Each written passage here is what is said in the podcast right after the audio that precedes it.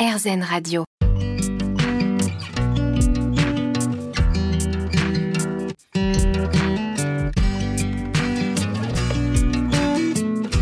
L'instant présent Aurélie Godefroy.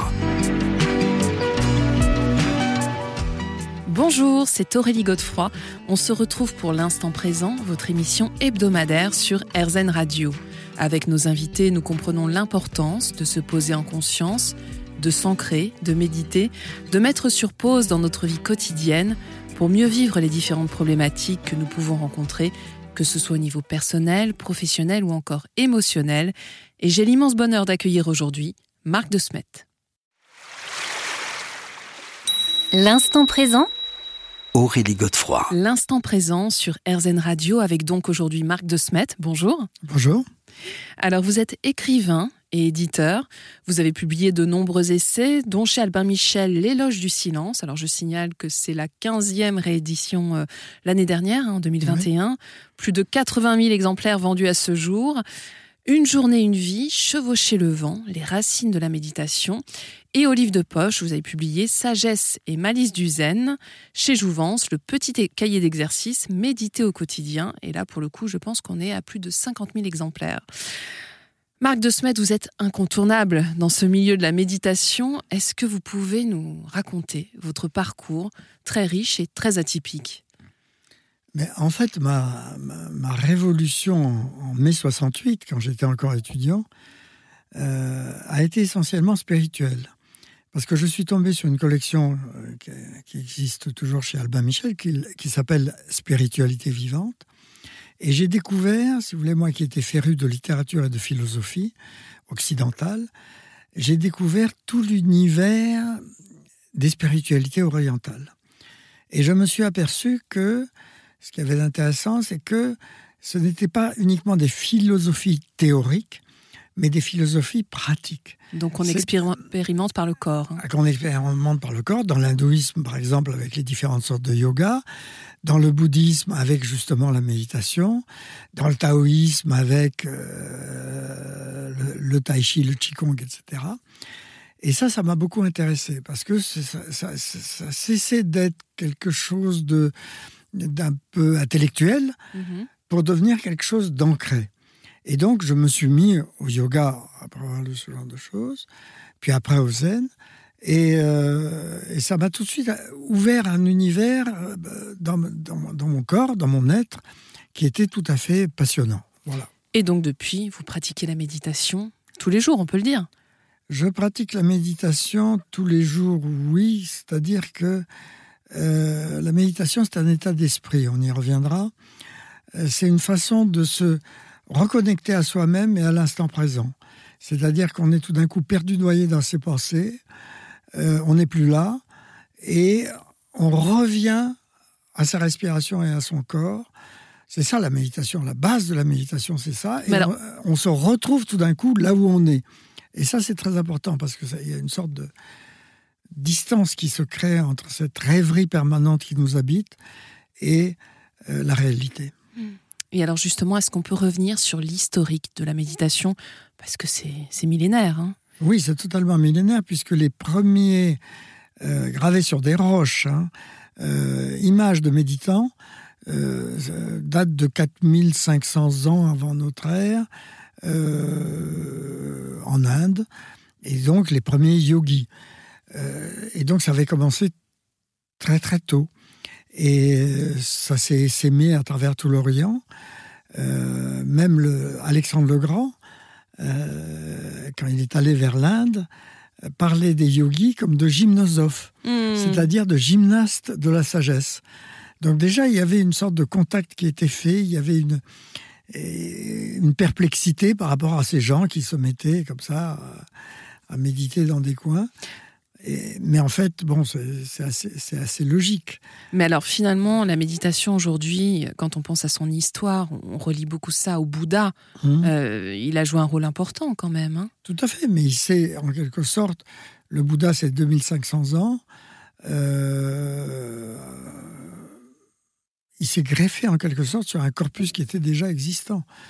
Et euh, simplement, il s'est libéré de tout ce problème des castes, de tout ce, d'un tas de choses comme ça, pour essayer d'épurer en quelque sorte la méditation hindouiste et en faire quelque chose de nouveau, qui s'est de nouveau après complexifié dans l'histoire. Bon, euh, c'est l'histoire de toutes les religions, qui le fondateur essaye de passer un message relativement simple. Et euh, c'est la même chose avec le christianisme. Mm. Et après, on complexifie. Euh, il y a des branches diverses qui se mettent à lutter les unes contre les autres. On essaye de les faire dialoguer, etc., etc. Bon, c'est toujours la même comédie humaine. Eh bien, on revient sur cette comédie humaine, comme vous mm. dites, dans quelques minutes, Marc de Smet.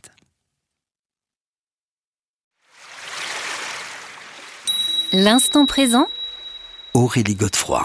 L'instant présent sur RZN Radio, votre émission hebdomadaire. On se retrouve aujourd'hui avec Marc de Smet pour parler méditation. Alors, euh, Marc, vous évoquiez justement l'histoire de la méditation. Quelle est la différence entre ce qu'on appelle aujourd'hui la pleine conscience, qui est très euh, qui a été popularisée hein, par John Kabat-Zinn euh, aux États-Unis, et la méditation bouddhiste traditionnelle? Qu'est-ce qu'il en a fait, John Kabat-Zinn? Oui, en fait, c'est ça. John Kabat-Zinn est un médecin qui s'est rendu compte que, euh, et un psychiatre, qui s'est rendu compte que les, patients qu'il avait dans les hôpitaux, hein, puisqu'il s'agit bien de ça, euh, et qui étaient malades du cancer ou de maladies graves, étaient terriblement angoissés.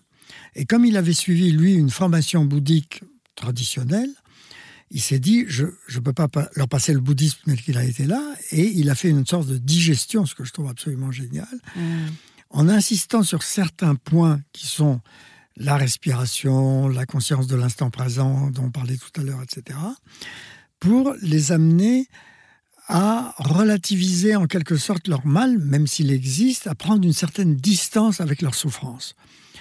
Et euh, c'est ça la pleine conscience. Et il a réussi admirablement bien, puisqu'il a eu des résultats énormes, ce qui fait que euh, immédiatement, euh, c'est parti d'un seul hôpital, ça a essaimé dans, dans le monde entier. Dans le monde entier, on mm. peut le dire, et mm. dans, énormément de, centres de soins. Et la pleine conscience est donc débarrassée en quelque sorte des oripeaux, des vêtements bouddhistes, pour être une simple technique de mieux-être, mais qui va plus loin que le mieux-être, puisqu'elle remet les gens en, contact avec leur calme intérieur, là où ils sont agités, ils sont souffrants, ils sont mal. Hein. il s'agit de personnes gravement malades. Et tout d'un coup, ces simples exercices de respiration, ces simples exercices de, il y en a plusieurs, de mâcher par exemple une amande, ou un petit bout de raisin, ou un bout de raisin, en sentant vraiment complètement le goût, en entrant dans le goût le plus lentement possible, etc., etc. Ces simples techniques-là faisaient un bien fou à, ces patients, et donc ça, ça sert en effet à s'aimer. Mmh. Et d'ailleurs, ce qui est intéressant, donc vraiment il faut le préciser, c'est qu'aujourd'hui la pleine conscience est accessible à tous. C'est pas uniquement réservé au milieu mmh. médical. Et d'ailleurs, même dans les écoles, hein, dans les prisons, c'est vraiment un protocole, puisque c'est ça qu'on pratique. Alors vous, vous militez pour la méditation dite laïque. Pourquoi, Marc de Smet ben, Laïque, parce que justement, moi, ce que je trouve intéressant dans la méditation, c'est de la, de, la débarrasser des, des choses superflues. C'est-à-dire, je dis pas que euh, je respecte profondément les gens qui ont envie de devenir bouddhistes. Moi-même, j'ai suivi un maître zen pendant 11 ans et euh, j'étais très content de cet enseignement. Mais après, je me suis rendu compte qu'il fallait rendre les choses peut-être plus simples. Et euh, laïque, pourquoi laïque? Parce que je pense que la spiritualité ne se limite pas aux religions. J'aime beaucoup le mot de, de, mon ami André Comte-Sponville qui dit euh, tout le monde a un esprit, hein, chaque être humain a un esprit, et donc tout le monde a une spiritualité.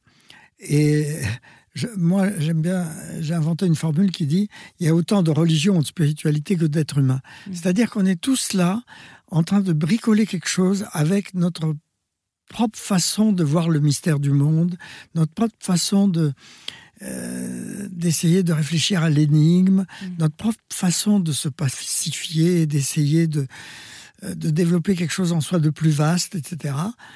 Euh, on a tout ça en nous. Mm, oui, avec notre singularité. Hein. Voilà. Alors vous-même, vous enseignez la méditation. Je me demandais si vous aviez vu une évolution dans cette pratique, que ce soit par rapport aux personnes qui viennent vous voir, leur âge, leur profession, leurs envies peut-être aussi?